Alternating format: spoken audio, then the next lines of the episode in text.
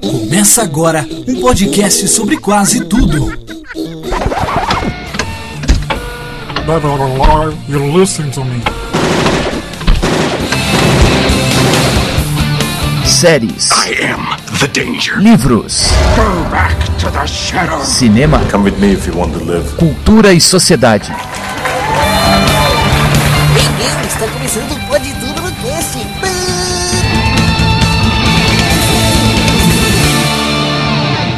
Pode tudo no cast.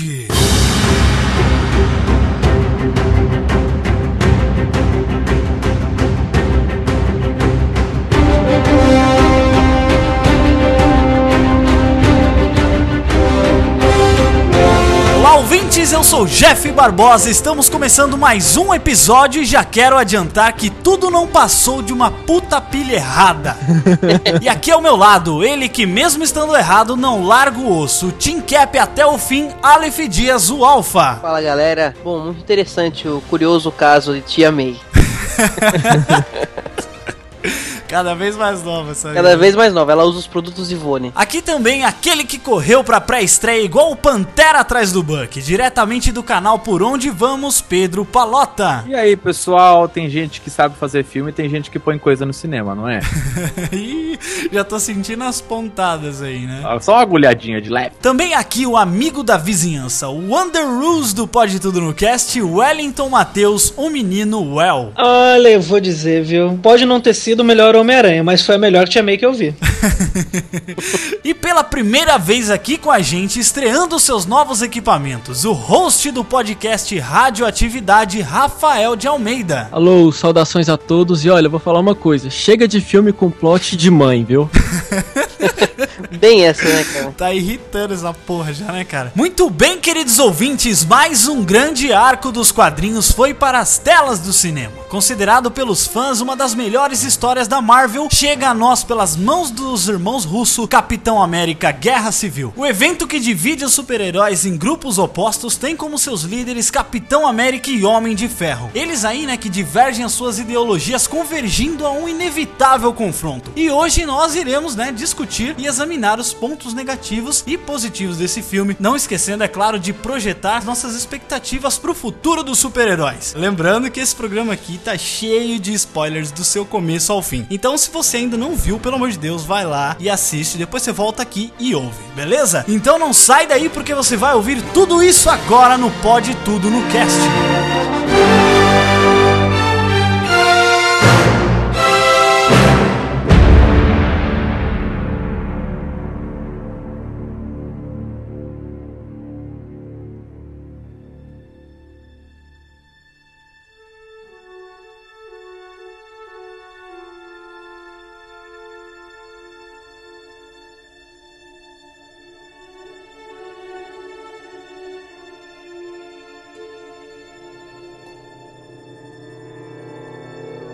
Guerra Civil aconteceu por causa de Batman vs Superman. Verdade ou mentira? Não!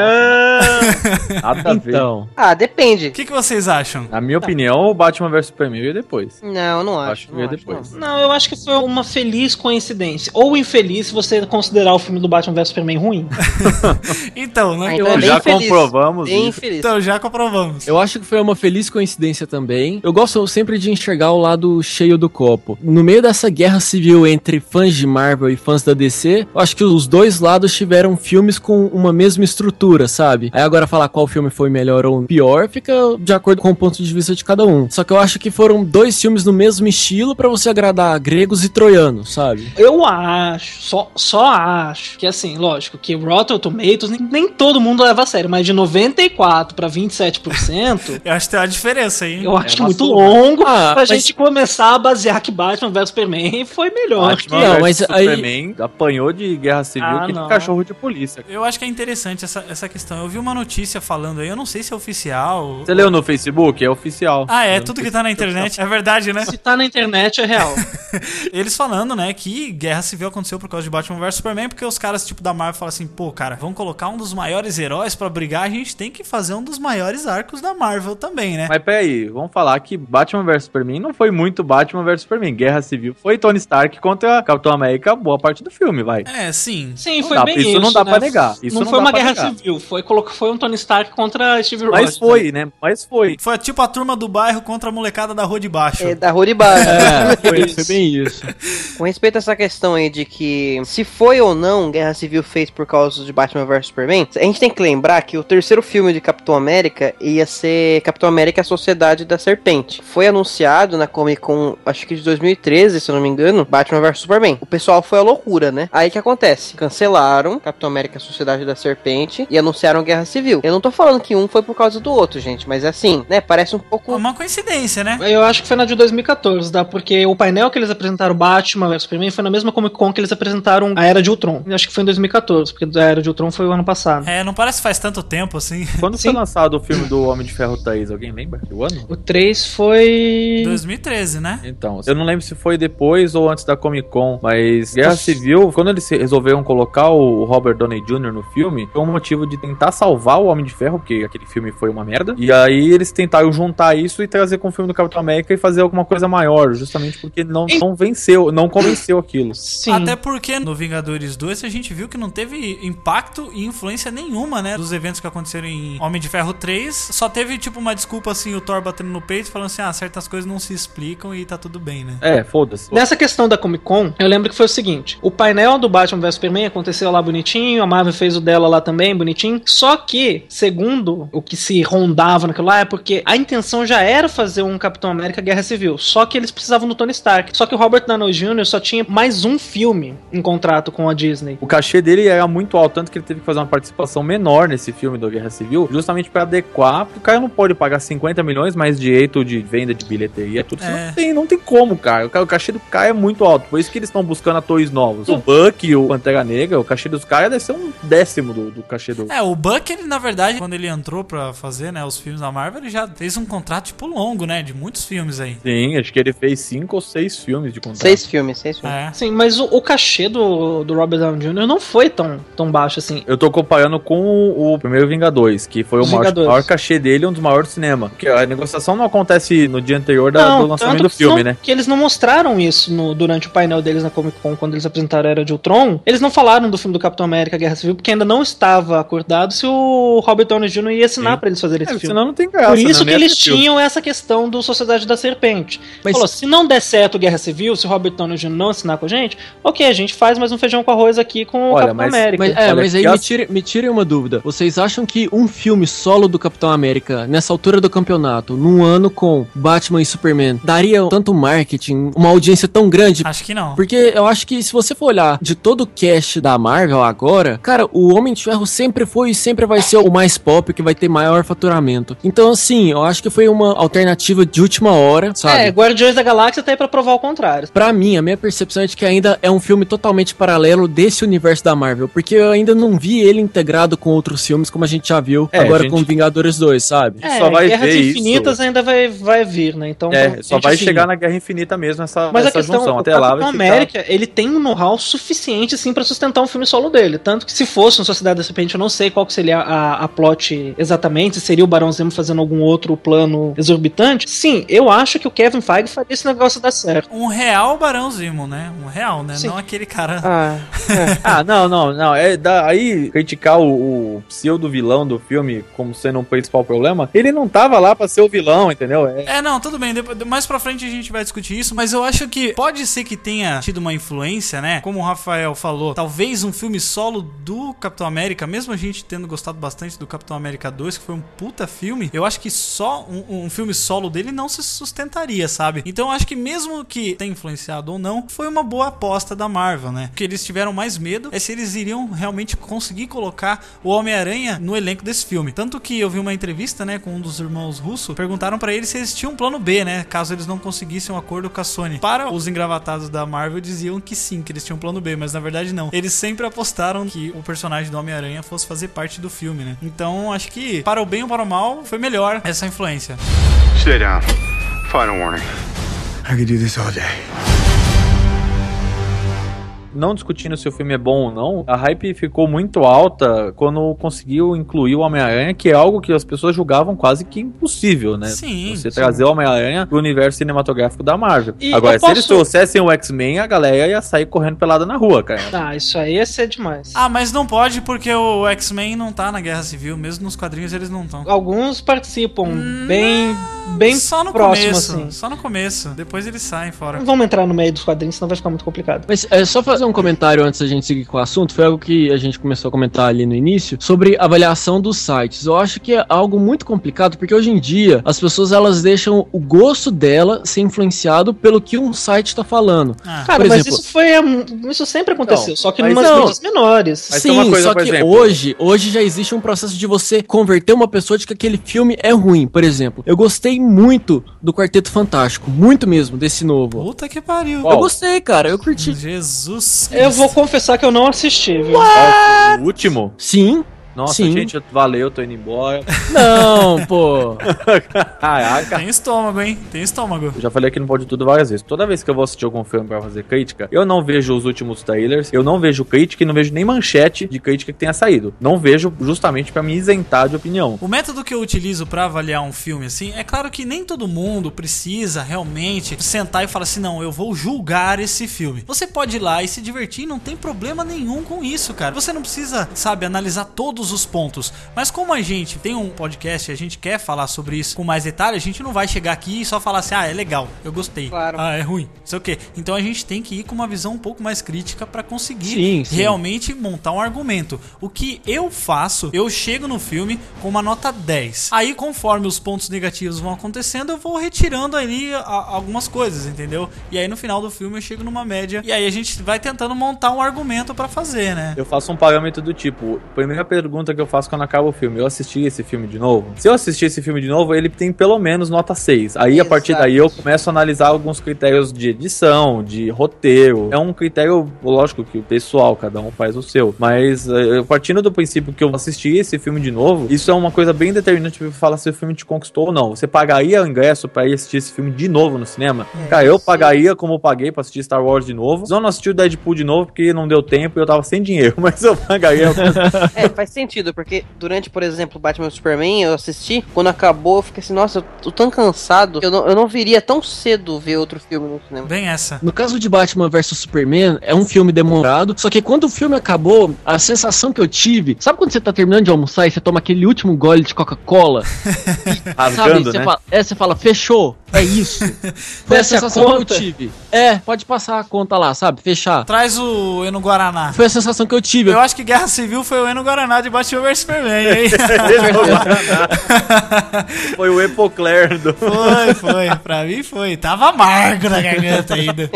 Eu esperava a densidade que Guerra Civil teve em Batman vs Superman, e não o contrário. Foi um filme que foram meio opostos. A DC sempre trouxe filmes mais maduros e muito mais densos, e trouxe um filme mega superficial, com personagens mega superficiais. E aí trazem a Guerra Civil que trouxe o- até o Tony Stark, que é um grandíssimo de um babaca, assim, quando ele vai lidar com outras Aí pessoas. sim, uma- agora nós concordamos. uma, uma, uma profundidade interessante, entendeu? Então, assim, o filme, eles se opuseram a esses dois grandes estúdios e, infelizmente, a DC decepcionou com um filme que poderia ser arrebatador e a Marvel me surpreendeu porque, assim, eu não vou mais com muito hype pra filme, não. Mas dessa vez eu fui surpreendido pelo hype. É porque assim, cara, a Marvel é aquele restaurante que você conhece a comida de lá, sabe? Você sabe que você vai chegar lá e você vai comer aquilo e, e é aquilo que tem e aquilo te satisfaz e você sente saudade e quer comer mais, tá ligado? Agora já a DC você não sabe o que esperar, né? Então aí já fica um pouco mais complicado. Eu tô pensando agora, refletindo no que eu assisti, eu acho que eu fui pro cinema numa expectativa de ver Vingadores e eu me esqueci de que era um Capitão América. E, pra mim, um histórico particular, O Soldado Invernal foi um filme muito.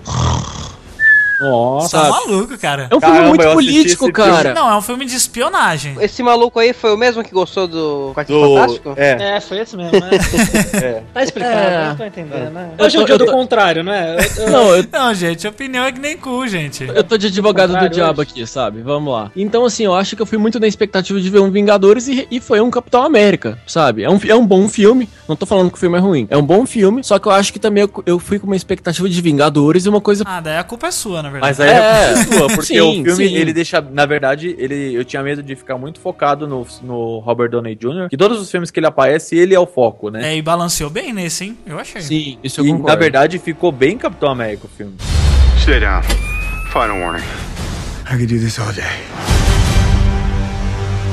Já entrando aqui nos pontos negativos e positivos do filme, eu gostei muito do filme, tá? Mas um negócio que, cara, não me desceu, realmente. Assim, a gente sabe que a Marvel tem essa pegada com humor, com piadinha e tal. E quando bem aplicada, eu acho muito legal, me divirto pra caramba. Só que pra mim, cara, teve muitos problemas do humor aplicado no momento errado. O momento que ele pedia atenção e seriedade, os caras estavam trocando piada, tipo, conversando assim, como se tivesse gente aqui, tá ligado? Um sacaneando o outro enquanto luta. Isso eu achei um pouco zoado. Então, acho que dá pra entender de, um- de uma maneira um pouquinho diferente. Na cena, principalmente do aeroporto, eles não estavam se degladiando, né? Eles estavam tipo assim, ah, eu quero entrar aí, pegar esse jato e vocês estão. Eles estavam fazendo um esforço pra pegar o jato, entendeu? Então tava um querendo assim, sabe, briga de comada, que fica só dando tapinha? Era um combate mais contas- na defensiva. É, então, o próprio era Tony meio Stark isso. fala isso. Fala assim, ah, qual que é o nosso plano? Não, meu plano era pegar leve com eles, alguma coisa assim. Porque eles eram amigos, né? É Eles não falam, eles não estavam indo lá pra matar a- um ao outro. Que a viúva negra dá uma porrada no, no Clint e eles falam, a gente ainda é amigo depois dessa, né? Jesus amado, nessa hora, puta que pariu. Uma coisa que é assim também que acontece na HQ é que a gente vê que não é que os dois estão errados, ou que um tá errado, o outro tá certo. Eles têm pontos que eles estão certos, mas os métodos que às vezes eles usam tá errado. E aí, por intermédio de outras pessoas, os métodos deles vão se tornando errados. Como o Tony Stark, por exemplo, na HQ, o Tony Stark cria o clone do Thor, né? Que acaba depois por matar lá um dos caras que era um amigo deles. Então. Foi o gigante. Golias. Golias. Nesse filme, pra mim, tá mais claro ainda que o Capitão América,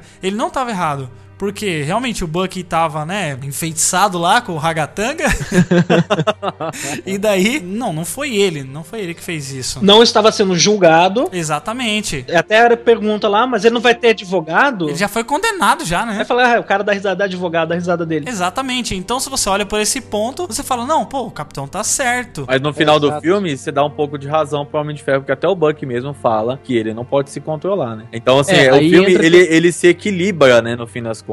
Aí é, ele se equilibra, só que aí entra também a boa. a- a- não boa, não sei. Acho que vai dar a opinião de cada um, mas é, entra a decisão do estúdio de poupar a força que o personagem do Homem de Ferro tem. Porque se você for olhar na HQ, ele é um filho de uma puta. Não, Porque- cara, não é. Não é, velho. Ele Não é babaca, ele Não é, é. babaca. Não é, cara. ah, cara, então tá- me justifica o Thor fake lá. Como é que você me Não, justifica tudo bem. isso? Não, ele. Tudo bem. Ah, cara, não precisa nem do Store Fake, cara. O que ele faz lá no começo da, da HQ, de pagar o vilão lá pra brigar com o Homem-Aranha, pra mostrar que. Então, mas aí a gente tem que deixar o negócio bem, bem separado, gente. O universo cinematográfico Sim. é outro universo, literalmente, né? Não, não, eu entendo, eu entendo isso, mas assim, pra nível de, de curiosidade, é interessante a gente comparar por causa que a personalidade meio que são as mesmas. Então, analisando hoje, a gente consegue entender o outro, por assim dizer. Então, na HQ tem esse- essa questão da identidade, né? Já no filme, não tem essa parada da identidade, porque todo mundo sabe quem são eles, mas eles serão controlados daí, né? O governo quer controlar eles, a ONU, né? Quer controlar eles pra eles não serem uma iniciativa privada, né, cara? No filme todo mundo sabe quem é cada um e, e até os novos heróis que ninguém sabe quem são ainda chegam e tiram a máscara no meio de todo mundo pra falar assim, ó, eu é sou... tipo o Pantera Negra. Nossa, cara, por que, que ele fez aquilo, velho? Mas o Pantera Negra, ele é o rei de Wakanda. Então, tipo, todo mundo sabe, o rei de Wa- Wakanda sempre é o Pantera.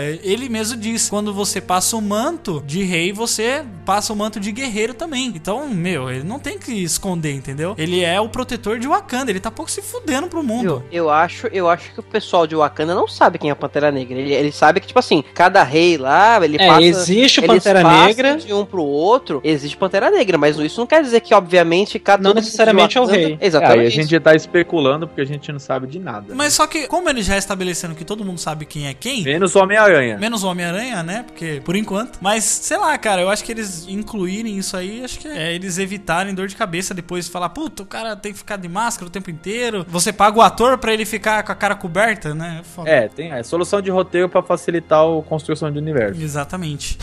Sit down. Final warning. I could do this all day. A guerra civil no filme mesmo não é uma guerra civil, a gente sabe, né? É uma treta. Mas, porra, cara, as cenas de ação É ficaram. uma briga de rua, foda, civil, cara. né? Nossa, foi muito bom. ó. Ficaram, muito ficaram, bom. ficaram muito boas. Pô, cara, aquela cena do, do aeroporto é, fantástica, cara. é uma Aliás- construção de ritmo, de tudo. É interessante assim porque você vê que no começo do filme você lembra já que é Capitão América por causa que os takes são bem mais fechados. Igual o Supremacia Born, Identidade Born, assim, né? Que eles têm essa linguagem, por exemplo, a, a Viúva Negra e o Capitão América, como eles não têm poderes, vamos dizer assim, que. Porra, o Capitão América chutou um tanque lá, um Não, carro. não, não, não, mas eles não têm poderes pirotécnicos, vamos dizer assim, visualmente, né? Então a linguagem é aquela porrada e corte rápido. E já nessa parte do aeroporto, ele é mais aberto, porque daí você precisa ver já mais os outros personagens lutando ali, onde eles têm mais poderes, onde os caras voam, e aí você consegue ter uma visão muito maior. Eu acho isso muito legal, essa mudança de, de linguagem, né? Que o filme vai levando você a conseguir compreender melhor. Isso eu achei interessante porque quando o, o Homem-Formiga aparece numa daquelas cenas ali do aeroporto, se você prestar atenção, a câmera ela aparece meio que numa diagonal. Não é algo padrão do, do próprio filme do, do Capitão América. Sim. É algo que acontecia muito no filme do Homem-Formiga. É o mesmo que aconteceu no Thor. Os filmes do Thor, ele tem um posicionamento de câmera diferente. Mas quando o Thor tá presente num Vingadores, por exemplo, eles levam essa característica para cenas em que ele aparece para justamente, eu acho que falar que é uma ambientação de todos os personagens juntos, sabe? Sim. Não sei se é só um olhar meu, mas eu acho que é válido perceber. E um segundo comentário sobre essa sequência do, do aeroporto que eu achei interessante foi que, digamos que eles fizeram os trailers sem ter todos os personagens renderizados. Porque quando o Homem-Aranha aparece, eles já incluem ele numa cena que ele não estava presente nos trailers. É, pra evitar o spoiler, né? Eu achei isso uma sacada muito boa, porque você é surpreendido nos filmes, sabe? Sim, até, até em momento que ele aparece, né? Porque eu não imaginei que ele ia aparecer tão rápido assim, né? Sim. É. Não, e assim, a participação dele é, é muito boa. Eu acho que, assim, é satisfatório. Porque criou-se tanto uma expectativa pra poder ver ele e o pessoal, ah, vai aparecer na cena final, enfim. Não, então ele é introduzido de uma maneira decente no universo, sabe? Eu achei isso uma boa. É pontual, mas é boa. E mesmo tendo esses cinco filmes do Homem-Aranha, a gente já conhece a história dele, né? E não teve a necessidade Sim. de matar o tio Ben e Sim, Não, cara, picada isso de foi- aranha. Exatamente, porque a gente já sabe. Foi demais, Cara, né? é A que introdução eu dele no critiquei. filme foi demais. Foi muito boa. Por isso que eu critiquei a, a, a imersão daquela cena do Bruce Wayne. Porque, cara, eles conseguiam fazer um negócio sem introduzir personagem, só contando de certo ponto pra frente e, e vida corre a partir daí, sabe? Mas, ca- cara, eu, eu, tenho, eu tenho que falar dessa cena, porque assim, quando o, o Tony Stark vai lá recrutar, entre aspas, né, fala que tem, tem uma ideia. Eu tava do lado do meu primo, cara, na pré-estreia. Quando apareceu a, a frase Queens, cara, eu cutuquei meu primo e falei, puta, é agora, velho. É agora. É agora. Quando apareceu, quando apareceu o Queens na, na tela, eu, aparece- eu segurei a perna da minha esposa assim, ela falou assim, meu Deus, quem foi, Alex? Eu falei assim, ah, é agora.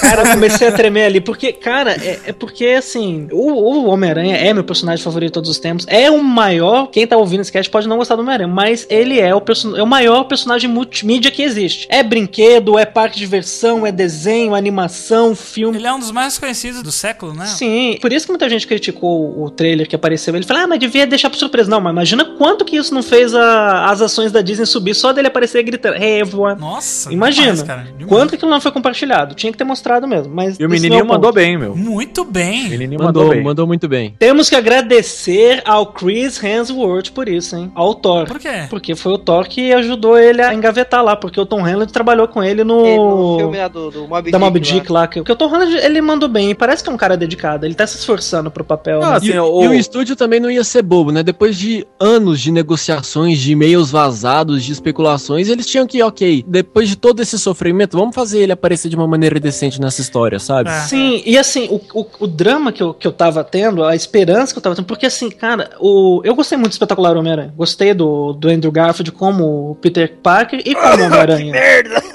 Cara, eu gostei mais, foi melhor que o Tobey Maguire, pelo menos, sei lá. Não, aí eu tá discordo, eu discordo. É porque assim, eu, eu gosto mais do, do Peter Parker Ultimate, aquele Peter Parker um pouco mais raivoso. Skatista. Mais engraçadão. É, o Peter Parker mais contemporâneo. Mais piadista. É o mano Sim, da, da mas assim, vizinhança. piadista, o Homem-Aranha sempre foi, entendeu? Tobey Maguire só chora, mano. Não, sim, mas não só no.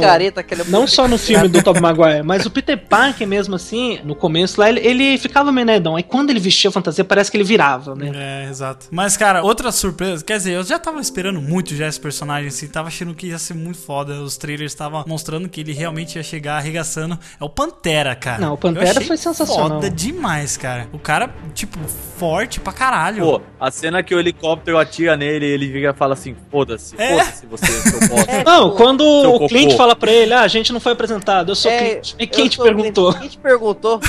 eu achei muito engraçado. isso. Tipo, é foda-se você. demais. Ele é um Nossa, e assim, muito profundo, né? Ele não fez piadinha em momento nenhum, cara. Ele é o mais dramático de todos ali, Alpha. Ele Exatamente. é o mais dramático porque ele perdeu o pai, né? É, o pai do cara acabou de morrer, né, cara? Sim. É, e perguntar pros, pros participantes aqui, tá? E será que a gente vai ter os Illuminatis aí, cara? Porque, sei lá, tem o Tony Stark, tem o, tem o Eu não- T'Challa. sei. Não sei Eu desconheço essa, esse arco. A gente vai ter a gente vai ter aí o Doutor Estranho. Essa parte a gente sei lá. Vocês não conhecem o Illuminati? Ele tem uma pirâmide na testa, o que rola? né? Stay down. Final warning. I could do this all day.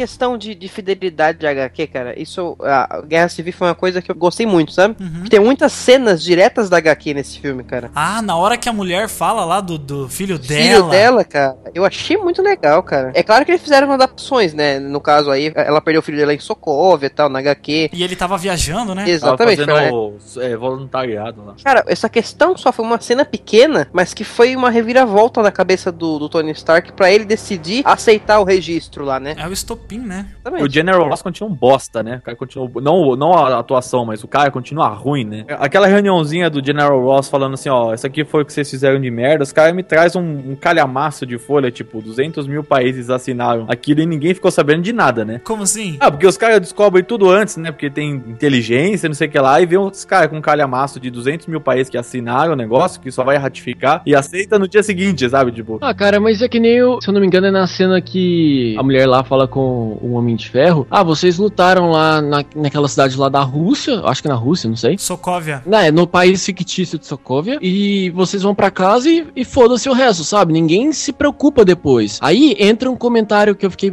algo que eu fiquei pensando. Cara, eles acabaram com aquele aeroporto. E depois, ok, vamos pra casa. foda-se, sabe? continua a mesma é. coisa. É, cara, por isso que eu acho que o registro é importante, cara. Porque senão vira milícia, tá ligado? Um monte de. de- Na verdade, a gente não tá debatendo registro, Então, né? A gente tá aí- debatendo a- o controle dos Vingadores E- na mão da ONU. Sim, mas isso é o registro em si, né? Então, aí entra essa cena da, da documentação, de aparecer aquele calhamaço de papel assinado pelos 117 países, enfim. Eles realmente não sabiam, porque eles estão pouco se fudendo pro que tá rolando. Eles querem É, mas, mas salvar a, o a mundo. Wanda fez merda mesmo, vai. A Wanda fez merda. Fez, fez. e- Mas ela tentou salvar, né? Foda. É, É. mas ela- é assim, ela, o que mostrou naquela cena não é que ela não tentou salvar, é que ela não tem controle dos poderes dela. Também o Capitão América, ele falou assim pra ela assim, olha, é, se a gente ficar pensando em todas as pessoas que a gente não conseguiu salvar, na próxima vez mais pessoas não vão conseguir salvar, né? Então, aí já é uma mudança de postura do próprio Capitão América, que sempre foi aquela de que ia salvar todo mundo, entendeu? Mas ele sabe que eles não conseguem salvar todo mundo, velho. É a mesma coisa lá de- do Superman, lá destruindo Metrópole pra salvar a Metrópole,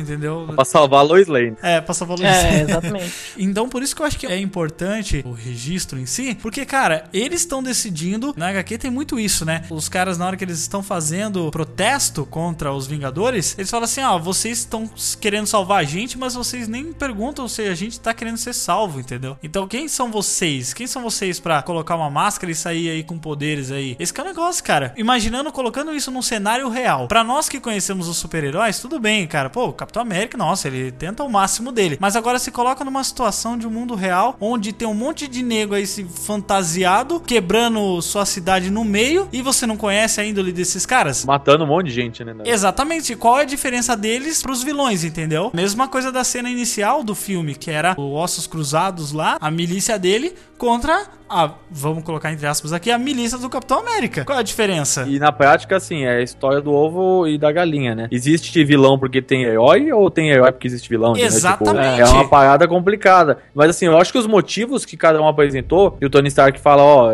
essa porra não pode continuar assim, que isso aqui tá fora de controle e tudo mais. E o Capitão América fala, ó, se a gente assinar essa parada, a gente vai deixar a gente que estiver morrendo enquanto não derem autorização, ou alguém vai falar assim, foda-se, vocês não vão e que se dane aquele país, É, entendeu? isso isso seria muito complicado, porque imagina, tá acontecendo uma catástrofe num país. Aí se a ONU fala lá, o governo fala assim, ah não, não vamos mandar vocês agora não. O que que acontecer, entendeu? Mas, cara, eu acho que é muito mais fácil a ONU mandar eles pra tal país, porque eles só ficam em Nova York, cara. Ô, Não, louco, mas é- não, que mas isso. é- Não, acho que não, cara. A maioria das coisas acontece em Nova York. Não, não, Não, não, não, não Ô, foi Jess, assim. isso não já foi, assim. mostrado no, no Vingadores 2, que é um dos pontos positivos do filme, é que o negócio se tornou global, entendeu? Sim, e esse sim, filme tudo bem. veio pra sedimentar isso, Tanto é. falando que mostrou Londres, mostrou Viena. É, sim. Tanto é que né, tem uma cena específica no filme que mostram sete lugares ao redor do mundo que foram totalmente destruídos. Então, assim, não é algo que fica baseado em Nova York. Saiu de lá, mas já tá, tá destruído. A É, sede dos lá, Vingadores é lá. É, sim, é verdade. É New Jersey, né? Em Nova York. É lá o Marco Zero, né? Vamos dizer. Vamos dizer assim, o Marco Zero. É tipo Street Fighter, onde vai ser a batalha de agora,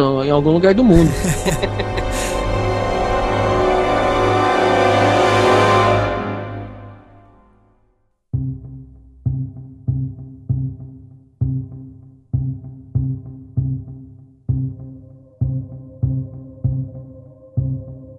Eu acho que assim, a questão do filme ainda é pior do que a dos quadrinhos. Se fosse apenas o registro dos super-heróis, dos super-poderosos, tudo bem. Mas assim, como todos ali já têm identidade revelada, tá- não faria sentido fazer um filme falando sobre isso. Na verdade é só o acordo, né? Eles não falam registro, é o acordo. Isso, mas o ato de você pegar os Vingadores e tirar ele do setor privado e definir que a ONU vai mandar, é o que o próprio Capitão América diz. Ah, as melhores mãos pra tomar as decisões ainda são as nossas. E eu, eu concordo com o Capitão América. Eu concordo com tudo que ele fala ali, porque exatamente pelo ponto que vocês já abordaram, que foi abordado no É, então, filme. Se tá acontecendo alguma tragédia no, em outro país, eles vão ter que esperar um aval da ONU, eles não podem ir lá, eles têm que ficar sempre à mercê disso. É. Eles não vão ter essa autonomia. E não é isso que os Vingadores fazem. Os Vingadores um fazem e agem na hora. Mas eu acho que se você tá defendendo alguém, você tem que saber se ele quer ser defendido, entendeu? Porque, tipo, vai ficar nas suas mãos decidir sobre isso? Os Vingadores, quando eles tratam, é quando assim, quando a coisa já vai pra merda. Tá invadindo Nova York. Você vai perguntar pra cada cidadão: ah, você quer ser salvo? Ah, você quer ser salvo? Não, não, não digo nisso, mas a questão Mas é- os Vingadores tratam disso, invasão, terrorismo, co- contrabando, essas coisas mais pesadas que englobam muita gente. Não tem como você ficar perguntando pra pessoa se ela quer ser salva. Não tem como você chegar Não, e falar, mas é- ó, Alemanha, ó, vou entrar aqui no seu país, porque, ó, ossos cruzados tá aqui, ó, matando um monte É, de... realmente é. A burocracia quebra os caras, né? Isso é verdade, é. Sim, Mas exatamente. Até a ONU investigar, até passar por todo essas agências pra definir, falar, ah, vamos mandar os Vingadores? Não. Primeiro eles vão mandar soldado. Ah, não deu certo soldado. Primeiro nem é soldado, primeiro é diplomacia. Não deu certo diplomacia, manda soldado. Não deu certo com soldado, vão mandar os Vingadores. Quantas É. pessoas não vão morrer nessa Mas tem questão? um paralelo com a realidade, porque a gente teve o caso dos Estados Unidos invadindo o Iraque, na última guerra do Iraque, que eles invadiram sem o aval da ONU. E aí o bicho pegou, tanto que agora as últimas invasões que tiveram em países foram só com a permissão da ONU, justamente porque quando você tem alguém que tem muito poder na mão e ele toma decisões, essas decisões podem ser ou unilaterais ou não pensar em tudo. Exato. O que o filme resume no fim das contas? Os Vingadores precisam de controle? Não. Eles são à prova de erro? Não. E isso significa que, do jeito que estão e as pessoas influenciando pouco, os governos influenciando pouco, funciona. Meter a mão no- na caneta funcionou? Não. Deixar livre funcionou? Não. Então vamos achar um meio termo. Em nenhum momento foi deixado aberto esse meio termo, porque até a Romanoff fala pro Capitão Ross falando assim: ah, se a gente não concordar com o que vocês estão falando, então vocês se aposentam. Então, mas quem, Esse de- quem determinou o meio termo foi o Tony Stark quando deu uma ajudada assim na parada, sabe? Quando lá no final do filme que ele se ajudou. E o próprio Capitão América foi lá libertar os caras, entendeu? A gente tá junto, mas cada um se comporta de tal maneira. É que o Homem de Ferro ali no final ele já entendeu que o Buck na verdade tinha sofrido a lavagem cerebral e tudo mais. É, realmente a gente vê que não tem lado errado, né? Eles simplesmente estão tendo pontos de vistas diferentes e em alguns pontos um tá certo e outros outro tá certo, né? Por isso que eu falei que é briga de comada, entendeu? Os caras têm um motivo plausível pra discutir, mas ninguém quer se matar. E assim, eu achei que o Capitão América ia ferir o Homem de Ferro, tipo, gravemente no final do filme. Pareceu bem assim. Cara, eu tava esperando. Não achei que ia eu tava matar, esperando mas- a morte do Capitão América, cara. Eu também. Ah, eu também tava, cara. Tava aquele Não, lugarzinho não aberto ali, ele Não no esperei. Falei, ah, chegou a hora, né? Chegou a hora. Sabe por que, que eu não achei? Por causa que o Buck, eles fizeram tudo de maneira que ele não seria, assim... O próximo Capitão é, América. não saía vencedor no filme. Ia ficar muito controverso. Ia ficar meio irremediável, né? Falou assim, nossa, ele já fez muita merda. É, ele fez merda, e não foi, tipo, só merda que ele aprontou. Ele fez merda no filme mesmo. Sim, mas o Falcão Esse- poderia assumir o manto do capitão. Então, mas Poderia, o Falcão poderia. não tá nesse momento ainda. O- Esse personagem do, Ele não tem carisma do suficiente. Falcão tá sendo constru- construído ainda. É, não tá tem saindo não. um personagem foda? Tá, personagem Ele tá melhor, tá melhor. Sim. Mas tá- ainda não é o momento dele É o virar um. segundo filme dele ainda, né? Assim, não é nem o filme dele, né? Terceiro. É, ele nunca vai ter um É, filme. apareceu lá no Homem-Formiga, né? Nunca vai ter um filme, mas é um personagem que tá sendo construído. Assim como o Máquina de Combate não morreu porque ele cresceu bem nos filmes. E aquela cena era pra ele morrer, entendeu? Eu achei que o Ross ia fazer as vezes do Golias, né, da HQ. Porque é exatamente na hora que um cara morre que eles falam assim: caralho, o que, que a gente tá fazendo? A gente tá se matando, não estamos brigando por nada, entendeu? Ah, o Ross é aquele mesmo cara que colocou o soro no soldado pra tentar pegar o Hulk? Ah, não, esse aí não ia ficar desse jeito, não. É, Não, que ele nem tá falando, do, não. ele tá falando do Rhodes. Ah, o Rhodes, Ah, desculpa, do Rhodes. desculpa. Falei Ross. Rhodes. Tô maluco. E eu achei a cena que o Máquina de Combate foi atingido muito foda, porque o Visão ele foi certeiro e o Falcão só apertou o botão foda-se, sabe? A tentativa dos dois salvarem o Máquina de Combate, né, o Falcão e o Homem de Ferro, mostra que aquela briga ali, eles não queriam estar brigando mesmo, tanto É. que foi salvar ele. É um filme que dá muitas interpretações Mas, fodas. mas eu acho que essa questão do Rhodes aí fez a vez do Golias, assim, viu, Jeff? É, sim, sim. Foi o ponto de inflexão do filme, foi lá. É, exatamente, porque o Golias ele morreu com um raio no peito, então aquela briga que eles estavam ali, aquela batalha, realmente interrompeu por causa disso. Aí todo mundo botou a mão na consciência e falou assim, viu, olha a seriedade disso aqui que a gente tá vivendo, entendeu? E foi exatamente o que aconteceu com o Máquina de Combate, entendeu? Oi, eu fiquei com o maior cagaço que ele tivesse morrido. Eu achei também, que cara, ia eu também. Mas, pô, não morre. eu curto Agora que ele tá maneiro, né? Quem vai É. contar piada ruim, porra? Mas sabe uma coisa que eu achei legal? Eu acho que o roteiro ele foi tão bem estruturado que naquela cena final onde tem a batalha ali do Capitão América com o Homem de Ferro, a hora que ele pega ali o escudo de vibrânio e vai colocar no. Que ele coloca, na verdade, no peito do Homem de Ferro, naquele momento eu me, eu me perguntei, falei assim, cara, mas eles estão brigando por quê? É. Sabe? Mas eu acho que o roteiro ele foi tão bem feito, eu acho que também tem um apoio do marketing antes do filme que te provoca a escolher um lado, só que chega no final você fala, cara, Você já não tá tão do lado, né? Mas é, você não precisa então, Os dois já disso, tinham sabe? feito as Esse pazes Parece, é que quer, parece que você quer interromper a briga, né? É, não, não briga não, Vo- cara. Você começa a pensar no seu. no- assim, trazendo pra gente, mas você começa a pensar no seu propósito. Cara, eu tô brigando por quê? E- Então, aí você pega a frase principal do filme, Divided we fall, ou seja, Uhum. divididos cairemos. Divididos. É essa a ideia, eu falo assim, a briga, ela é tão idiota, a briga, mas com motivos importantes, que chega no fim do filme, você não quer que ninguém morra, nem o Buck morra, nem Sim. o Capitão América morra, Exato. nem o Don Tiddle morra lá, e nem o, o Tony Stark. Você não quer, você, pô, você fala, meu, para com essa merda, porque vai dar bosta e alguém vai ficar mal, entendeu? Eu, eu senti, assim, que as pessoas que assistiram o filme na sala, inclusive a Catarina que assistiu comigo, que falam, meu, precisa acabar essa treta, porque a gente, não é isso que a gente quer. E isso é, um- é uma interpretação boa do filme, né? Não, não É um efeito bom, né, que causa no filme. é um efeito bom, do tipo, o filme me conquistou, entendeu? Por mais que ele seja brincalhão, ele causa aquele efeito de falar assim, pô, a briga foi séria, foi realmente séria. Tipo, eles estavam ali se batendo, não querendo se bater, mas as coisas, né, levaram, os acontecimentos levaram até ali. Chegou no final do filme, você não se sentiu enganado, né, pelo filme. Sim. Então, e ainda assim, eu sei que o Jeff não gostou do, do Barão Zemo, entre aspas, né? Não, eu falei brincando, mas ele teve seu papel. Ele teve um ponto importante porque ele não foi o vilão. o vi- Esse filme não tem um vilão, né? Não. Grosso modo falando, tem um vilão. Só que na hora que ele poderia ser um vilão, que ele ia eh, ativar os cinco soldados lá da, da Hydra, ele É, matou todo mundo. coisa absurda que eu não entendi. Eu não Então, entendi. Por Mas que, sabe que que- ele levou eles lá naquele lugar, cara? Então, a ideia, tipo, ele, ele não gosta da Hydra. Isso já ficou bem claro no começo do filme. Ele, ele foi lá e matou todo mundo, do tipo, eu quero exterminar com isso, e ele queria que os três se matassem. Ele queria levar os caras pra outro lugar, separado. Tipo, o plano do cara funcionou bem. E ele queria jogar na cara lá do Buck, fazer com que aquela história do Tony Stark saísse, entendeu? Eu achei uma plot legal essa virada aí, cara. Eu achei uma construção, porque é uma construção Sim, foi é, passiva. Ela é passiva. Não é aquele vilão tipo Ultron que quer, faz o terrorismo. O cara simplesmente tá no backstage e ele consegue levar os três caras lá. Uhum. Ele aparece umas três ou quatro vezes no máximo, né? Aí entram meus elogios novamente à questão do roteiro e amarração do filme, porque agora fazendo uma comparação com com Batman, você não consegue entender muito bem quais são as motivações do Lex pra criar todo aquele cenário pra ter uma batalha entre o Batman e o Superman. Já nesse, você consegue entender quais são as motivações desse vilão, vilão assim porque ele tem a motivação lá de vingança. E assim, outra coisa que eu gostei muito que eu acho que entra muito essa é, o que o Pedro falou da construção passiva, é a hora que você chega naquela cena final que você vê o videotape lá que mostra a a cena do acidente, que você encaixa todos os pontos, pra mim foi um bom plot twist, que você fala, cara, mas Aí que tem a, a- a diferença entre Batman vs Superman e Guerra Civil. Ah, tem o plot da mãe? Tem. Concordo? Não concordo. Só que tem uma coisa, né? No Batman vs Superman, ele jogou na tua cara aquela informação e falou: foda-se, engole aí. Nesse caso. você foi não esperava o- por isso. Não foi a motivação do, do Homem de Ferro do filme inteiro isso. Foi só a cereja do É. bolo pra ele sentar a porrada nos dois. Sim. E aí no final o Pantera ainda fala, né? Você percebe que naquele diálogo que ele tem com o Zimon lá, que todos estão ali por causa de vingança, cara. É. Ele fala: a vingança consumiu você, a vingança tá consumindo eles, eu não vou deixar a vingança me consumir.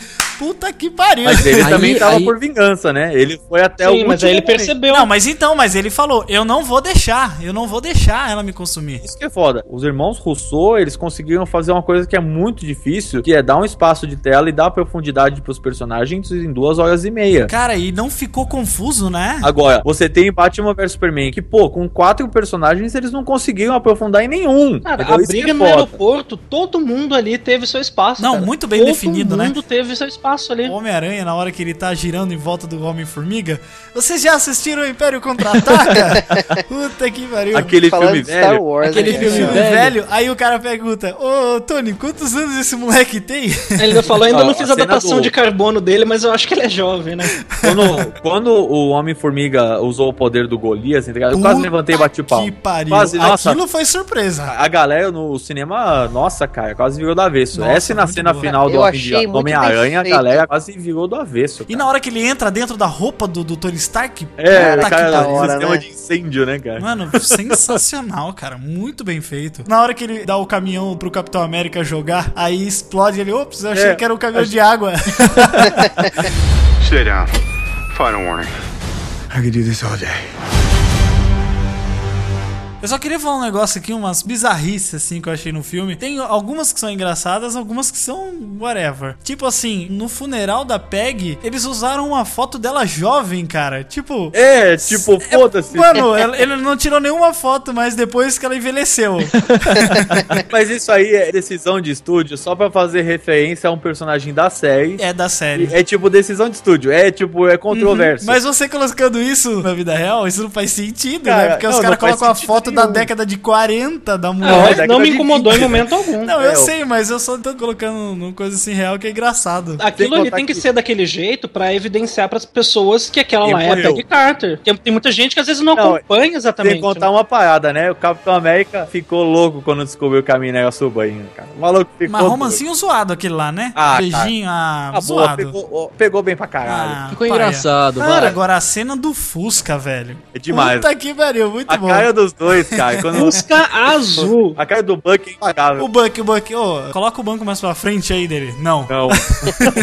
aí ele pega e vai pro lado, assim, cara. Muito bom. Mas aí sabe o que eu achei legal também? O humor saiu um pouco do foco Tony Stark, porque ele é babaca, cara. O Tony Stark, ele mudou, cara. Ele mudou. Ele tá bem mais pra baixo, Desde o né? terceiro. Ainda bem, né? Hoje o terceiro filme do Homem de Ferro faz um pouco mais de sentido, as resoluções do filme. É, né? sim. Esquece o plot. O plot você joga no lixo, mas a questão de você falar que, pô, o cara ficou realmente depressivo, não, não bate mais bem das ideias, isso ficou evidenciado. É, esse arco dele, assim, é o que mais dramático. Até porque, é um, pra mim, é o melhor ator ali, o Robert Downey Jr., né, cara? Eu acho que daqui a alguns anos a gente vai poder fazer meio que um gráfico de evolução da onde os filmes saíram pra onde eles foram, sabe? Evolução dos tons. Posso fazer um- uma comparação, pode soar meio idiota, mas é a mesma coisa que a gente pegar o primeiro Harry Potter e o último. Você vê que ao passar dos anos, os filmes vão pegando um tom mais sóbrio, mais tenso e um É, porque pouco mais sobrevive, dramático, sabe? É aquela questão assim de que o, poder já não é mais a mesma coisa. Aí fazendo um paralelo com o Jurassic World, que as pessoas falam assim: ah, mas que um dinossauro grande já não, não vale mais de nada. Então, no mesmo maneira que Harry Potter, a magia só não segurava mais a história, seja no livro, seja no filme, a mesma coisa vale nos Vingadores ou no- na equipe dos Vingadores. Você só mostrar superpoder, aí é só Dragon Ball, tá ligado? É cada vez um mais forte. Agora, você criar profundidade nos personagens, que é o que a gente tava esperando, aconteceu, cara. O que não aconteceu no Vingadores 2, que é você ter personagens profundos e que têm sentimentos, dúvidas e cometem erros, aconteceu nesse filme. E eu acho que isso é um ponto de inflexão muito bom no, no E o- universo cinematog- E o cinematográfico. público vai ficando cada vez mais exigente, né? Porque justamente Exatamente. ele, com essas três fases da Marvel, a fórmula que foi utilizada no primeiro pra você conhecer, digamos, os superpoderes é válido. Se eles repetissem essa mesma fórmula na segunda fase do universo, eu acho que cansaria.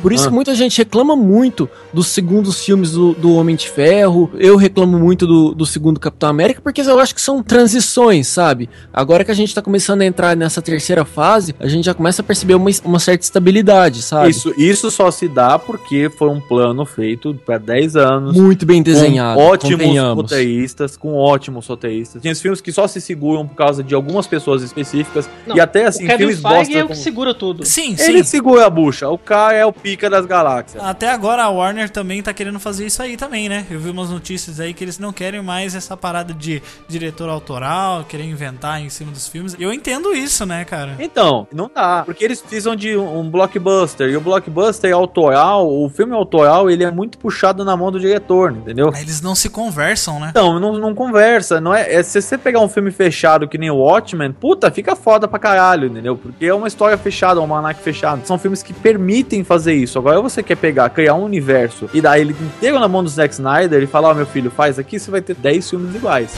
Sit down. Final warning. I could do this all day. Já disse que gostei muito de, de Guerra Civil, só que a única coisa realmente que deu uma quebrada pra mim foi no começo tava muito sério, muito foda, muito tenso. A cena do, do túnel, putz, cara, realmente foda a hora que o Buck pega a moto vindo na contramão, assim, ele pega com a mão esquerda, vira ela do outro lado, sobe em cima e sai rasgando. Achei foda, foda demais. Anthony, Joe e Russo, eles sabem fazer cena de ação. Eles sabem transpor aquilo que a gente tem da essência do quadrinho e falar, nossa, é assim que ficaria no mundo real. E eles sabem também utilizar os poderes de cada personagem, né, cara, de forma foda e equilibrada. Equilibrada, porque ninguém ficou galhofa. Exato. Sim. Porque assim, o Visão ele é galhofa pra caralho, todo mundo sabe. Não, ele é. Ele tira 20 no dado toda hora, né? Tipo isso, o cara é muito roubado, entendeu? Então foi uma- um equilíbrio bom, não ficou nem tão evidente quanto no primeiro filme dos Vingadores, que, assim, na minha opinião, o Thor e o Hulk são muito fora da curva, tá ligado? E eles Sim. tentaram equilibrar forçado. Mas ó, falando bem a verdade, se a feiticeira escarlate tivesse controlando os poderes dela, cara, meu Deus do céu, ela tinha matado todo mundo. Cara, Ela ia ser roubada. Ela é a dinastia M no quadrinho, o que impediu que os mutantes proliferassem foi culpa dela. Ela falou só uma palavra, "Hum, sem mais mutantes. Não haja mutantes. Eu acho que equilibrar esses poderes foi a chave pro filme não ficar nem galhofa e nem muito Michael Bay, sabe? Tipo, Sim. porque senão ia ser explosão o tempo todo e isso me agradou muito de não ter, porque o filme do Batman vs Superman, quando começou o momento Michael Bay lá, eu passei um pouco de nervoso, sabe? E uma coisa que é legal, Pedro, na hora da cena do aeroporto, uma cena de dia, cara, que você vê todas as coisas acontecendo, né? Você consegue compreender. Porque geralmente, quando é cena assim que nem Batman vs Superman, a gente tá mencionando bastante aqui, mas foda-se, gente. É. É, a referência mais próxima. É mais impossível a gente não comparar, gente. São dois universos mesmo que sempre objetivo, né? entrarem em choque. É, exatamente. Então, por exemplo, assim, lá tava de noite, tava chovendo, ajuda os caras a esconderem um pouco as imperfeições do apocalipse. Aí- e ali, cara, tudo acontecendo de dia, velho, na tua cara, velho. Não, e com uma quantidade de players muito maior. Agora, uma coisa que eu fiquei pensando é que eles jogaram o plot das Joias do Infinito pro caralho nesse filme, né? Porque eles, o único É, momento não que foi avançaram, verdade. foi quando o Visão falou que ele não sabe o que ele tem na cabeça dele. Mas que chega, né, também, né? Todo filme, final de. Na verdade, eu não tô falando que deveria ter. Na verdade, eles estão jogando pro caralho porque acho que eles vão segurar nos outros filmes justamente pra não cansar. Eu tô conjecturando, entendeu? Eu não tô afirmando nada. É porque em novembro a gente vai ter Doutor Estranho, cara. Maio Só do ano que vem a gente vai ter Guardiões da Galáxia 2. É, então. Sem falar no Ah. Ragnarok, né? Puta. Cara, o ano que vem a gente tá ferrado, cara. Vamos gastar muito dinheiro. Os dois filmes da Guerra Infinita, com 67 heróis, que é o que eles estão falando que vai rolar, Puta que pariu. tá numa mão muito boa. Eu acho é que os dois, gente- né? O Anthony e o Joey. É o Anthony. Sério? É, Sim, é os dois. dois. Caralho. Boto minhas fichas. Então, assim, o que que é interessante nessa história toda dos filmes? É que você pega, olhando a, a linha de- dos diretores, né? Você teve o John Favreau, Shane Black, você teve o John Rousseau, o Joss Whedon. Grande John Favreau. Esse a gente não pode Então- esquecer, não. É, ele deu os primeiros tons aí, muito foda. Então você tem vários diretores menores, menos conhecidos, que fizeram outros filmes, só que essa rotatividade de diretores gerou uma amálgama que não tem uma assinatura de um só. E É por isso que você tem que agradecer o Kevin Feige. Exato. Então, e aí você pega o, vários diretores e eles têm uma linha mestra. Apesar de cada um ter o É, seu estilo, eu- a linha mestra do universo cinematográfico é- sempre tem que seguir para a mesma direção. A menos que você faça uma, uma sei lá, um Crise da Infinitas Terras, dando um exemplo, né? E você funda tudo, acaba com essa merda toda e começa do zero, que nem acho que é o que vai acontecer na Guerra Infinita agora. Então, é- essa rotatividade tá fazendo bem. Eu lembro muito de uma entrevista que o. Eu acho que, se eu não me engano, foi o Jovem Nerd fez na Comic Con do ano passado, com o diretor de Guerra Civil. E o Jovem Nerd pergunta, cara, como é que faz pra poder amarrar um filme nesse universo imenso, considerando com o que já passou e com o que vem pela frente? E a resposta eu acho que é, é- é bem clara, entre aspas, que é milhões de reuniões e entender que a Marvel, da mesma maneira que ela te dá liberdade, ela te dá certos. É, como que eu posso falar? Limites. É, ela te dá tipo uns direcionamentos. Olha, você É, segue é uma enlatada isso. de leve. É, Ela solta a corrente suficiente pra você se sentir livre, né? ela solta é- corrente e fala, vai até aqui. Eu acho que é esse tom, e eu acho que isso é algo que todos os diretores que já passaram e, todos que virão já tem isso em mente. Eu acho que já existe até um pré-aquecimento da parte dos diretores dos próximos filmes de ter esse pensamento, cara, eu tenho que saber até onde eu vou, porque. É, eles têm uma Nas- cronologia muito bem construída, senão isso ia dar uma merda sensacional, entendeu? É. Acho que a gente consegue contar muito poucas pontas soltas em, cara, quantas Vídeo 10 que a gente tem filme- com X-Men, né? Só, É, só em, pra... em 10 anos de filme, cara, o negócio continua funcionando, os filmes continuam dando dinheiro, as histórias continuam é, male male, assim, dizendo, na média estão boas, não estão não estão todas excelentes, não. Mas não tem como em 10 anos, cara, você lançar toda vez um blockbuster de mais de um É. bilhão de dólares. Cara, Não mas é é, isso que salva a Marvel, cara. Se ela vem com um filme um pouco mais fraco, logo em seguida você já tem um filme Eu- e eu que tô é botando- de bilheteria. É, eles lançam filme a cada seis meses, né, velho? Eu tô botando uma fé violenta nesse filme do Doutor Estranho, meu. Não, eu, é eu foda. acho que vai O ser o melhor filme de herói do ano. Ó, eu tô cravando aqui agora. vai bater Guerra Civil, cara. Palavras de Well. E olha gente que eu não tá- sou, eu não erro muito, hein? Porque eu já tinha cantado a bola de que o Ben Affleck seria muito foda como Batman. Você tá desconsiderando Esquadrão Suicida? Is this the real life? Is this just fantasy? Caught in a landslide, no escape from reality. Sim, com certeza, com todas as minhas forças. Eita. Jared Leto eu vai ser o melhor Coringa adaptado pro cinema. Mas Vai. eu perdi a fé no filme já. Mas o filme não vai ser tão bom. Olha, mas tanto que eles refilmaram aí umas partes, porque, né, tão com medinho, né? Eu perdi a fé no filme que o trailer começou a entregar o que, que vai ser o plot, porque Não, eles eu, estão com medo eu de, perdi a fé no o filme filme não ir. porque tudo que o George Leto faz, eles falam que a George Leto enfiou o dedo no ânus e cheirou pra fazer o Coringa, entendeu? Nossa, Nossa. mano, isso é muito chato, velho. Ah, cara, mas aí. É, pra caramba. né? É a mesma coisa que as pessoas sempre falam sobre o Ben Affleck. Ah, que o Ben Affleck diretor. blá, blá, blá, blá, blá. Que o Ben Affleck ator. blá, não, horrível. Tá, cara, sério. Não, é- Assiste o que filme, pelo vai. trabalho. Mas olha só, é indiscutível que o Jared Leto é um puta de um ator, ele já cansou de dar provas pra gente O disso. cara já ganhou o Oscar. Exatamente, eu não discuto métodos de atuação dele. eu não vou discutir com um cara que quando deixa o cabelo crescer parece o Jesus, cara. Ele é foda, ele é foda. Ele, a gente Não, não, não, não, é que, duvida. ó. Não, pera aí. Polêmica. A gente não pode duvidar dele. O problema que acontece é o filho da puta do marketing que quer transformar qualquer coisa no que o cara fala assim: ah, Jared Leto, que nem o Alpha falou aí. Jared Leto Toma café sem açúcar pra virar o Coringa. é pra virar o Coringa.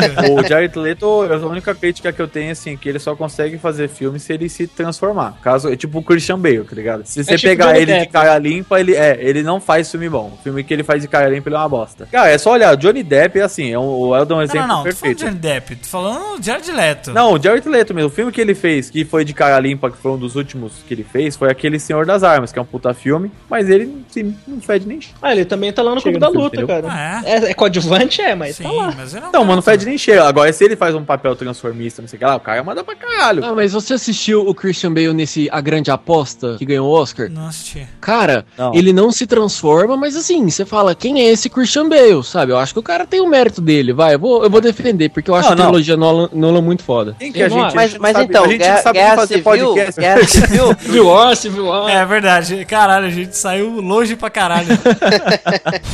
Stay down. Final warning. I could do this all day.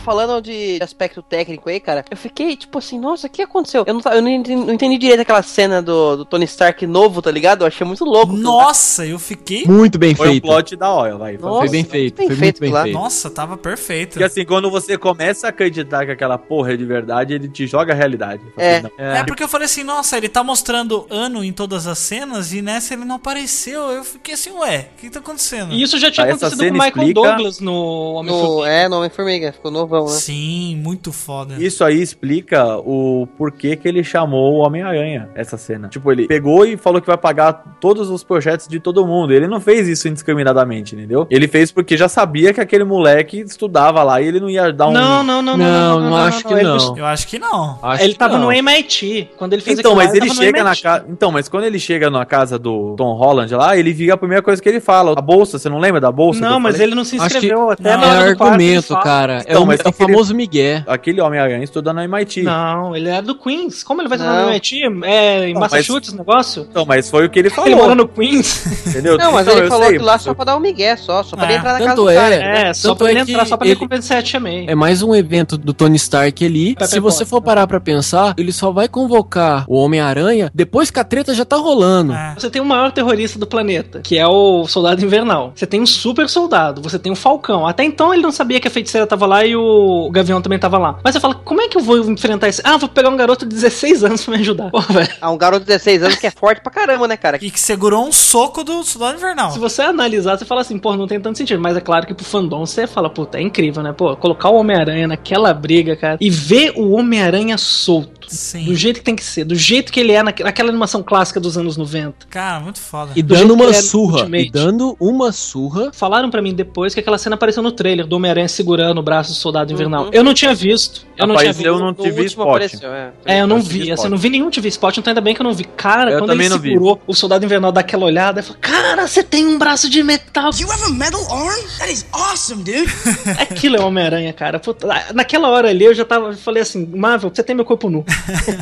Pegar outra isso coisa que me incomodou um pouquinho no. Homem-Aranha foi que se não aparecesse aquela cena dele ali no finalzinho com metade do rosto de fora, cara, eu ia achar que o Homem-Aranha foi todo feito de CGI, tá ligado? Eu também. Eu acho que eles fizeram exatamente pra isso. Me incomodou um pouquinho, sabe? Porque ele tava muito computadorizado. É que sei não lá. tinha muito o que fazer, né? Ele foi só pra porrada mesmo e não tinha tempo pra desenvolver ainda mais o personagem. Então acho Ah, que nem, ele. nem por podia ele, desenvolver tanto o por personagem. isso que ele deu aquele mesmo. tempo de tela específico pra ele no começo e a cena final foi pra ele também. Mas convenhamos que a gente não pode reclamar disso, vai. Não, com certeza. Porque foi muito bem aplicado. Eu esperei cinco filmes pra ver o Homem-Aranha desse jeito, cara. É. Eu já já tive vai. um pouco disso no espetacular, cara, mas, cara, ver o Homem-Aranha daquele jeito, brincando com tudo, cara, zo... cara, aquilo foi demais. Vendo o Homem-Aranha num filme bom, né? Outra coisa, né?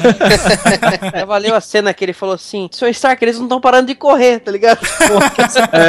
O que, que a gente faz? Continua correndo. ah, muito bom, né, cara? O soldado invernal joga um pedaço de alguma coisa nele, assim, tipo assim, passa por ele, o cara se esconde assim, fala, ei, amigão, você esqueceu isso aqui quando ele vai olhar, ele tá jogando Uau, roupa de né? volta, cara. Não, é muito bom porque ele consegue derrotar o Falcão e o Soldado Invernal, entendeu? Tipo, é foda. Ele, ele derrota os dois, quer dizer, ele não é um bosta. Não, ele não é. É, o cara parou o carro, né, cara, lá com tudo no, no vídeo do YouTube. E olha, segundo o que está na entrelinhas do filme, ele só tem aqueles poderes há seis meses. Seis meses, cara. Sim, ele fala, na verdade, né? É, não é nem telinhas, Sim. ele fala mesmo. Ele falou, eu tenho isso há seis meses. Só aprendendo ainda, né? Mas essa cena que ele devolve o, o pedaço pro Buck, cara, eu achei demais, cara. Quase bati Nossa, toma essa ó, seu trouxa. A Viarade, seu puto, você fudeu É. cinco filmes, cara.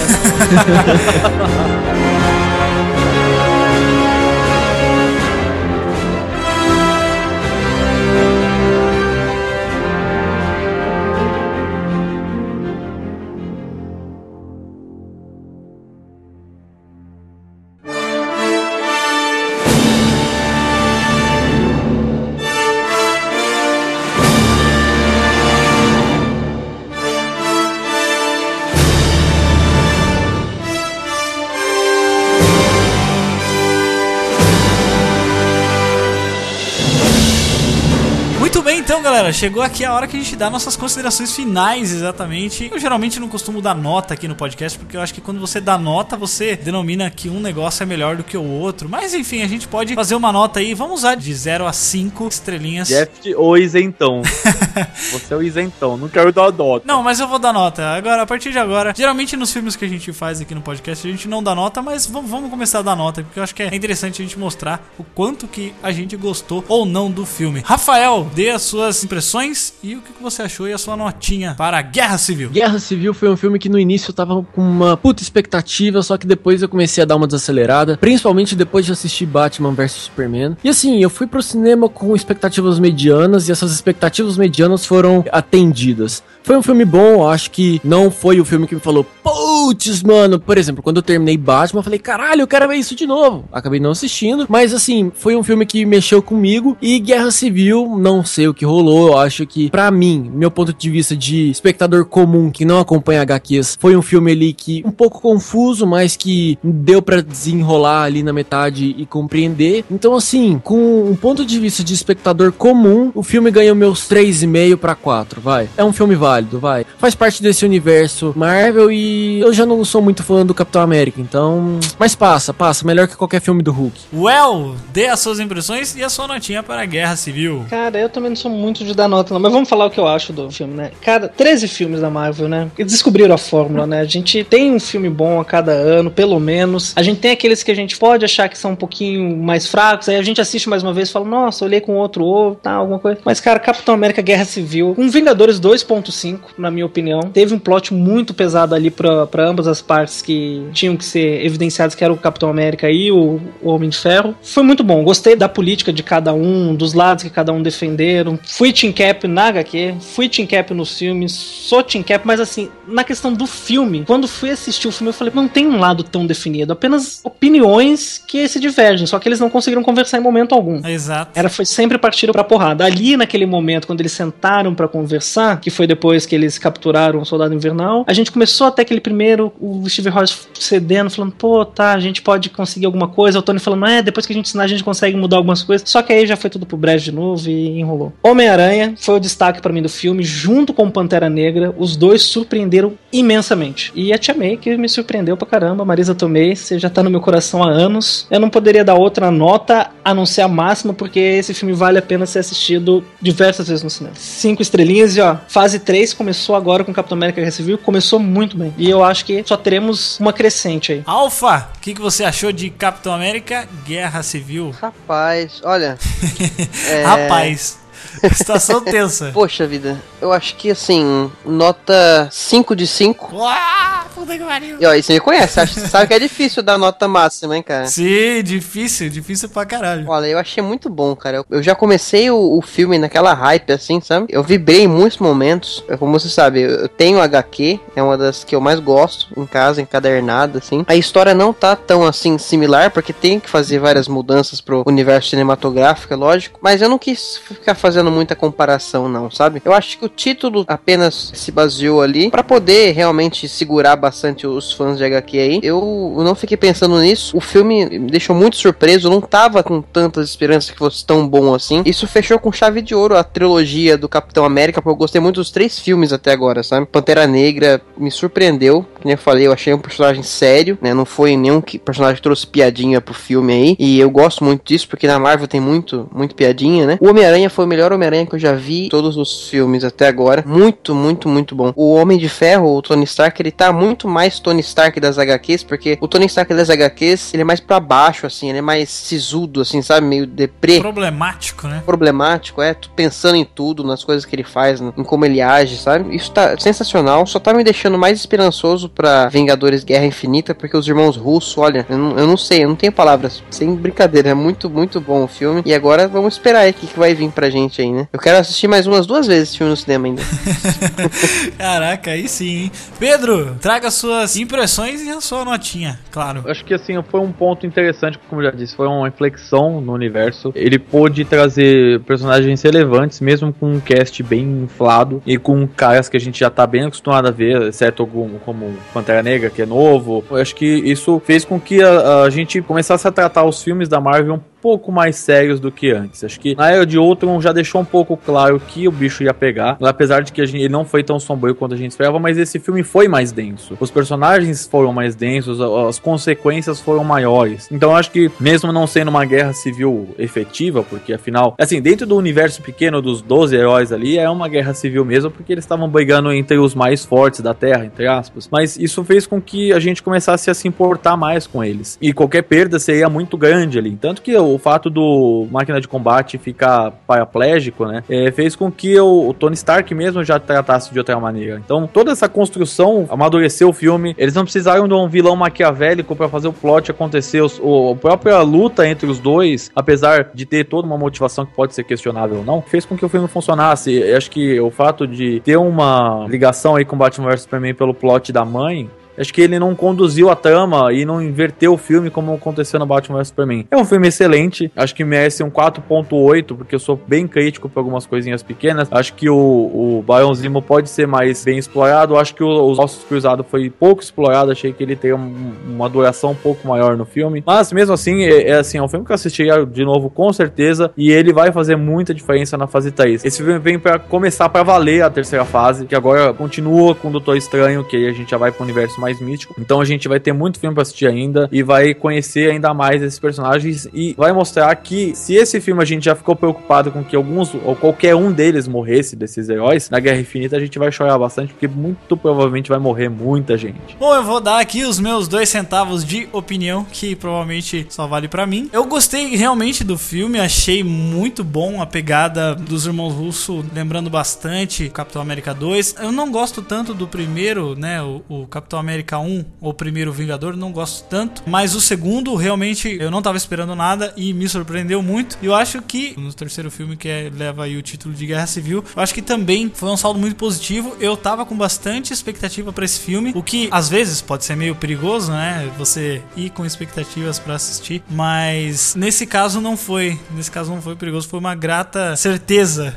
que eu tive. Apesar de eu ter achado que a gente conhece que a Marvel ela é toda engraçadona, né? Apesar disso, eu achei que algumas piadas aplicadas em momentos que pediam seriedade e tensão, né? Momentos de tensão, eu acho que ali deu uma quebrada no ritmo. Eu acho que serviu pra gente dar aquela respirada, sabe? Porque o começo foi muito tenso, muito rápido, muita luta. Então acho que essa parte ele deu uma curva assim pra gente realmente dar uma respirada aí. Mas para mim acho que quebrou um pouco o ritmo. Mas tirando essas coisas, né? Essas piadinhas em lugares errados, eu não tô falando que não deve haver piadas, porque eu gosto muito das piadas. Mas em certos momentos eles estavam ali parecendo que eles estavam no chat, assim, tipo, conversando num domingo e não realmente lutando, tentando fazer alguma coisa, sabe? Tipo, o Capitão América tá lutando com o Homem-Aranha e ele fala: Ah, de onde você é? Ah, sou do Queens. Ele, ah, sou do Brooklyn. Tipo, nossa, e eu tô lutando com você aqui, jogando alguma coisa em você. Isso para mim não faz muito sentido. Até porque a HQ, Guerra Civil, não tem quase nada de humor, assim. Ela é bem. clima bem pesado. Uma outra coisa também, a falta de impacto das ações dos personagens nesse universo. Ali no final a gente viu que o Barãozinho ele fala, né? O Hobbit pega e pergunta para ele assim. O Martin Freeman olha para ele assim e fala assim: Olha, você viu que agora você não teve nenhuma influência sobre eles? Daí ele pega e pergunta: Ah, não tive? Tipo, ah, eles realmente foram quebrados. Mas a gente sabe que, né? Não, não vai ter. É claro que talvez, como, como, como vocês estavam falando, talvez por ser vários filmes e levar muito tempo pra gente assistir um outro, essa curva dramática, apesar dela acontecer, a gente vê ela acontecendo de forma muito lenta. Então a gente tem um pouco essa impressão de que um filme não influencia no outro. Então talvez se a gente pegar depois, fazer uma maratona e assistir todos os filmes meio que assim em sequência, talvez eu consiga ver essa evolução de forma mais clara, né? Mas eu dou quatro estrelas para esse filme. Realmente acho que vale a pena você ir no cinema e com certeza eu vou assistir mais algumas vezes. E vamos esperar aí. Estou também animado, né, para o filme do Doutor Estranho e vamos ver como que as coisas vão se encaminhar até chegar realmente nas Guerras Infinitas, onde vai reunir a galera inteira. E, cara, eles estão com um abacaxi gigantesco na mão para resolver. Ô, Jeff, fiquei pensando no negócio. Já pensou o Martin Freeman chegava na frente do Barãozinho assim, a filha da puta, batendo o dedo no meio assim, ó, pá, pá, pá, seu merda, se fudeu, fica aí, seu otário, porque é isso que ele faz, né? Batendo no vídeo assim, ó, com os dois dedinhos assim, ó. Eu queria ver ele enfrentando o Doutor Estranho, né? Porque daí seria Smug contra. um- Ou seria, Aí é- também, ou, ou seria também Sherlock versus Watson. é, Watson!